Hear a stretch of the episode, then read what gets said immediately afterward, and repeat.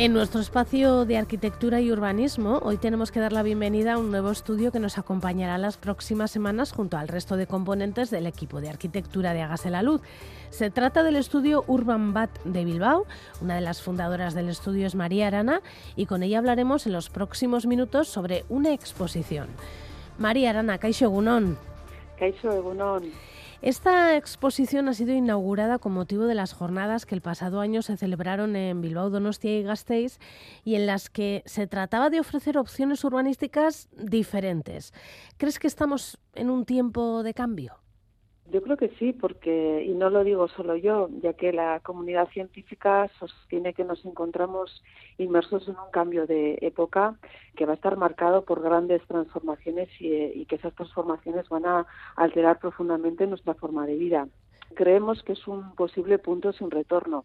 El antropoceno, esa era que definen los científicos, donde los seres humanos nos hemos convertido, digamos, en la principal fuerza que va a condicionar y alterar el planeta, va a tener consecuencias y probablemente esas consecuencias sean eh, negativas tanto para otras especies como para la nuestra.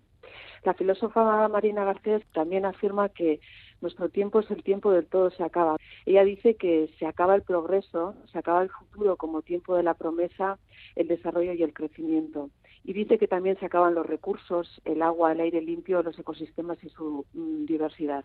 Las grandes inundaciones, por ejemplo, o las eh, olas de temperatura extremas, el consumo de energía, los grandes eh, procesos de migración, la pérdida de biodiversidad, todo eso va a condicionar el hábitat humano.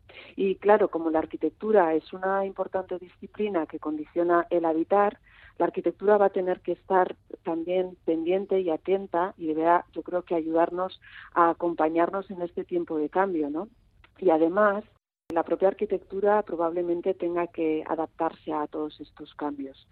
Un ejemplo claro de todo esto es que la actividad de la arquitectura y la construcción son actividades muy contaminantes. ¿no? La emisión, toda esa actividad, produce o alcanza el 40% de los gases de efecto invernadero. Incluso también los materiales que se están utilizando hoy en día en la construcción son altamente contaminantes y en muchos casos desconocemos el impacto que puede tener esto en nuestra salud. Pero por otro lado, tenemos también que entender que a pesar de que la arquitectura pueda ser la culpable o tenga parte de culpa de toda esta situación, creemos que también es parte de la solución, ¿no? Y por eso la Bienal Internacional de Arquitectura de Euskadi Mugak, un programa de pensamiento y de cultura sobre arquitectura que promueve el Departamento de Ordenación Territorial, Transportes y Vivienda del Gobierno Vasco, pues lo que plantea es abrir debates públicos dirigidos no solo a arquitectos, sino también al público general para hacernos estas preguntas, ¿no? para entender sobre la arquitectura actual, pero también sobre la arquitectura del futuro. Y creemos que es muy importante que estos debates, estas referencias, estos espacios, estos programas culturales eh, tengan como público objetivo a la ciudadanía en general. Decías, María, que estamos ante un cambio de paradigma, podríamos decir. Desde tu punto de vista, ¿es la zona, la parte urbana, Mm, la más masificada la que tendría que cambiar más? Pues yo creo que en muchos frentes. Por un lado, tenemos que entender que seguramente la mayoría de los cambios o de las transformaciones se tengan que dar en la ciudad, ¿no? En el contexto donde hay un mayor porcentaje de personas que vivimos, pero sí tenemos que recordar que la ciudad está estrechísimamente ligada con el campo, ¿no? Y con el contexto y con los recursos que se producen en el campo. Por tanto, no podemos olvidar que esos, esas transformaciones se deberían de dar tanto en la ciudad como el territorio que de alguna forma está afectada por esa ciudad, ¿no? Y también creemos que esas, esos cambios se tienen que dar eh, desde, unas, desde la disciplina de la arquitectura, por supuesto, también desde otras disciplinas, eh, pero incluso también entendiendo que la arquitectura tiene que ser condicionada, cuestionada, debatida, no solo por los perfiles, digamos, técnicos o profesionales, ¿no? aquellos que conocen desde dentro la arquitectura, sino también los perfiles técnicos, los políticos, que de alguna forma tienen esa capacidad de incidencia y sobre todo lo que decía antes, ¿no? La ciudadanía tiene que conocer también cómo le afecta la arquitectura en su vida diaria y cómo puede modificar, cómo puede mejorar eh, sus condiciones de vida, la arquitectura, para de alguna forma motivarse a que ese empuje a esa transformación se pueda producir. Mencionabas antes unas palabras de Marina Garcés. Hay miradas críticas que, como ella, abogan por la deconstrucción de la manera de vivir en la actualidad. ¿A ti te parece que este tendría que ser el camino?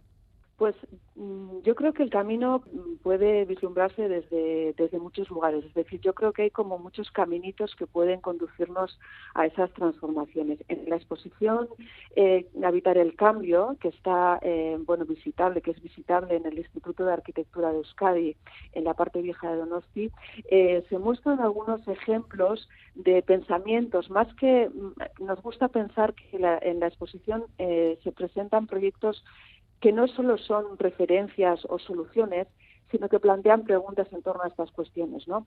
Y, por ejemplo, hay un apartado, hay una sala en esa exposición eh, que habla también sobre, o que hace una crítica sobre ese proceso de destrucción y de reconstrucción constante, ¿no? En el que la construcción y la arquitectura está inmersa y aboga también por la reconstrucción o la reducción de la construcción en la arquitectura, ¿no? La deconstrucción de la propia arquitectura. Yo creo que podéis encontrar ejemplos interesantes, como por ejemplo el arquitecto y premio Pritzker eh, Wansu, que muestra unas piezas en la exposición que hablan de eso, ¿no? Por un lado, hablan de la recuperación de los materiales, hace una crítica también a la transformación feroz eh, y el crecimiento eh, exponencial de las ciudades chinas, y hace un llamamiento también a recuperar, a transformar, a interpretar la tradición de la construcción, a actualizarla, obviamente, porque hay un conocimiento, hay una cultura y hay una vivencia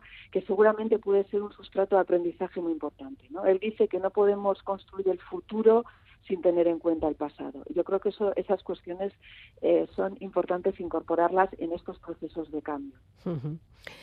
María, no sé si eh, hay algún lugar en el mundo que haya pasado de la teoría a la práctica ya. Pues yo, yo creo que sí, yo creo que hay experiencias, algunas son muy pequeñitas, otras son puntuales, otras son promovidas por, por instituciones también importantes, eh, que de alguna forma están eh, promoviendo transformaciones y también están a su vez mejorando la vida de las personas. Yo creo que eh, no debemos de tener ese miedo al cambio, porque en muchas ocasiones creemos que nuestro, digamos que nuestra calidad de vida se va a mermar, pero yo abogo porque esa transformación pueda producir una mejora en nuestra calidad de vida, ¿no? Y sí se dan, se dan, por ejemplo, experiencias eh, en ciudades como en París, ¿no? que se está promoviendo la ciudad de los 15 minutos, aquella que probablemente ya habréis hablado de esto ¿no? En, en, en, este espacio, pero creo que son proyectos y experiencias que de alguna forma utilizan la ciudad ¿no?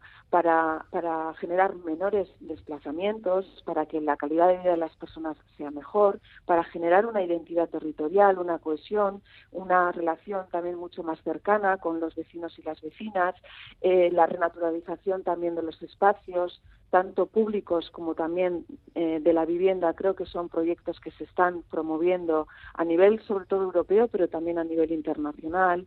La utilización de materiales nobles, eh, la reducción también, el repensar que no es necesariamente bueno, el, mm, digamos, el destruir eh, un territorio para volver a construir algo completamente distinto, sino el, la recuperación eh, de, edificios en desuso para reconvertirlos en, otro tipo de equipamientos mucho más actuales.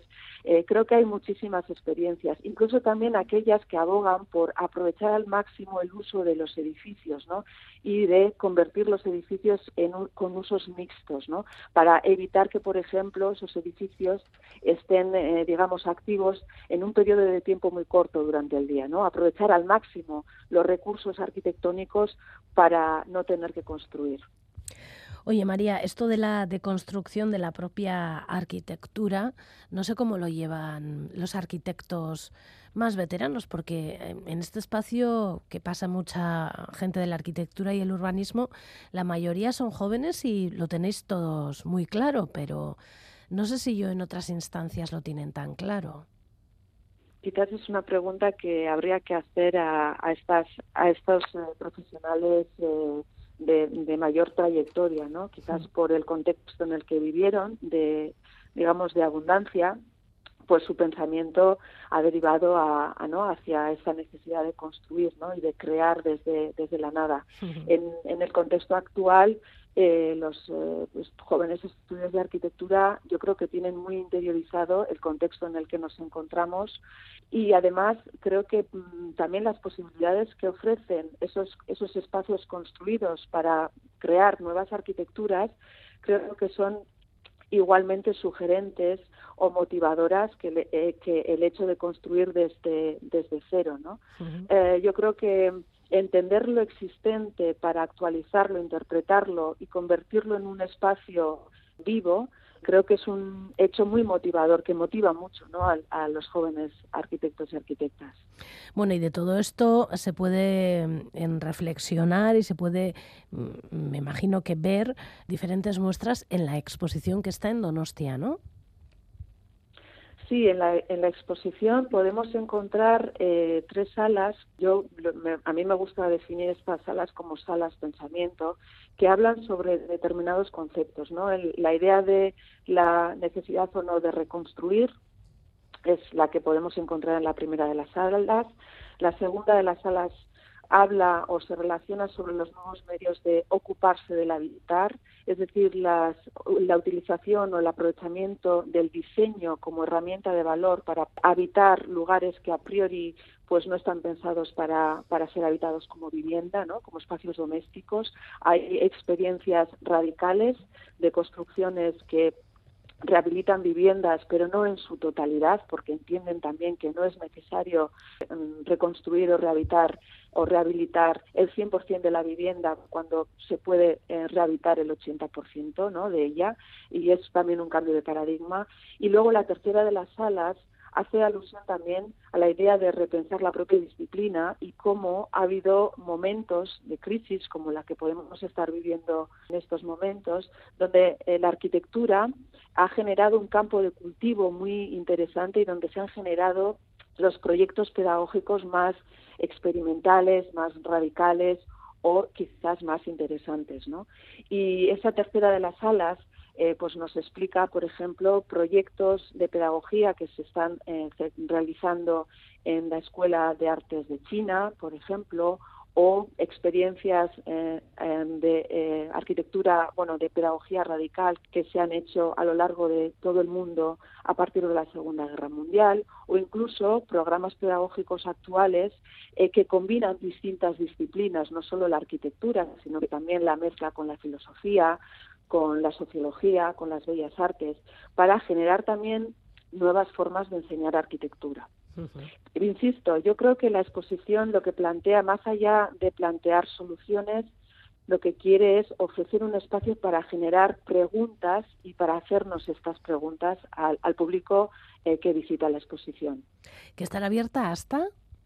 El 25 de febrero. De febrero. Y luego eh, tiene... En el Instituto de Arquitectura de Euskadi, sí, perdón. Y luego tiene alma de viajera, es decir, ¿la podremos ver en algún otro sitio?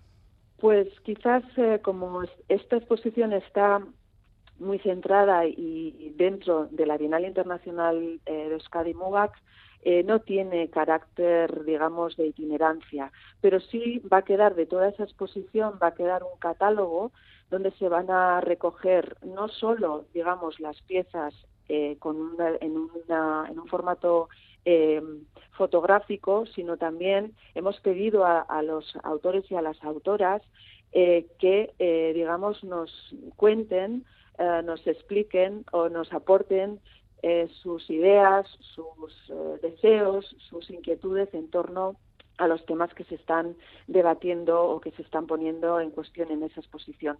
Hay que recordar que esa exposición es una, es una exposición coral donde han participado 11 eh, arquitectos, arquitectas y artistas eh, de nivel internacional que de alguna forma dialogan también con arquitectos y arquitectas locales y ha sido nos ha servido para generar también conversaciones y conferencias en el mes de noviembre en Donosti, en Bilbao y en Vitoria. Es como una especie de sustrato, de índice de preguntas que luego hemos ido compartiendo en la Bienal. María Arana, ella es arquitecta y fundadora y cofundadora del estudio Urban Bat, que está ubicado en Bilbao. Es que ricasco, benetan. Es que ricasco, Suri, Goizalde.